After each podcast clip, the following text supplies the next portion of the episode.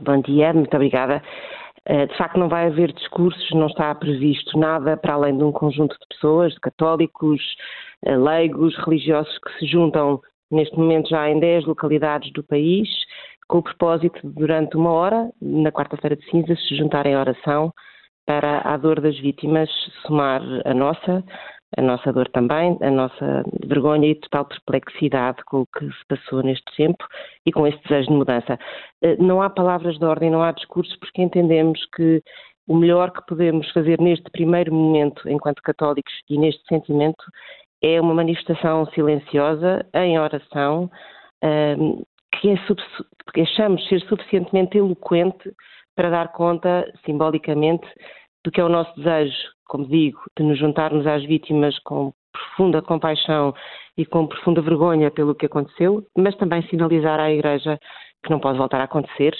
nem, nem os abusos naturalmente em si, nem o silêncio e encobrimento que se lhe seguiu. E, e, para não voltar a acontecer, Ana Rita Bessa pedem também uma transformação corajosa. Que, que, que mudanças é que, é que querem ver implementadas?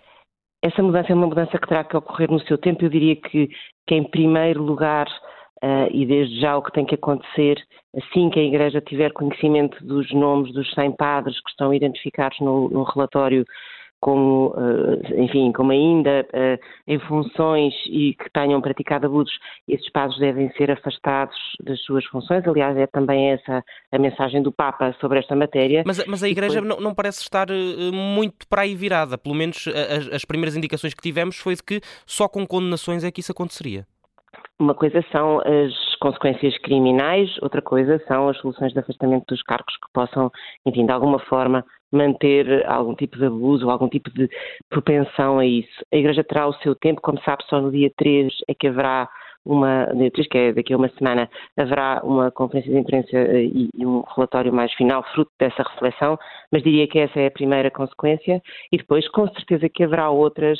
que, que, obrigam não só a Igreja Portuguesa, mas todas as igrejas que estão, todas as igrejas católicas pelo mundo que estão a atravessar processos semelhantes de desocultação de muitos anos e que, portanto, também terão seguramente a, a participação do Vaticano nesta matéria para que se tomem medidas e há muitas e há muitas reflexões a fazer e claro que os leigos, os leigos que fazem parte da Igreja como nós e por isso nos mobilizamos, também terão que ser convocados a essa reflexão para que haja uma mudança, uh, digamos que uma modernização, mantendo-nos fiéis aos princípios da Igreja e daquilo que é, no fundo, a maior mensagem, que é uma mensagem, mensagem de amor, mas que, atualizada aos nossos dias, não permita, sobretudo, que os abusos, qualquer tipo deles, se mantenha e, e que os encobrimentos e que a forma uh, desagradável, vergonhosa com que a Igreja lidou com isto termine de uma vez por todas. E acha que a Igreja está preparada para isso? Acho que a Igreja está preparada para isto, a Igreja é feita de homens, pode levar o seu tempo, mas tem que estar preparada para isto, uh, sobretudo porque essa é a sua vocação e porque nós, católicos, nestes 10 localidades do país e outras estão-se a juntar neste momento, também faremos essa vigilância ativa para que isso aconteça.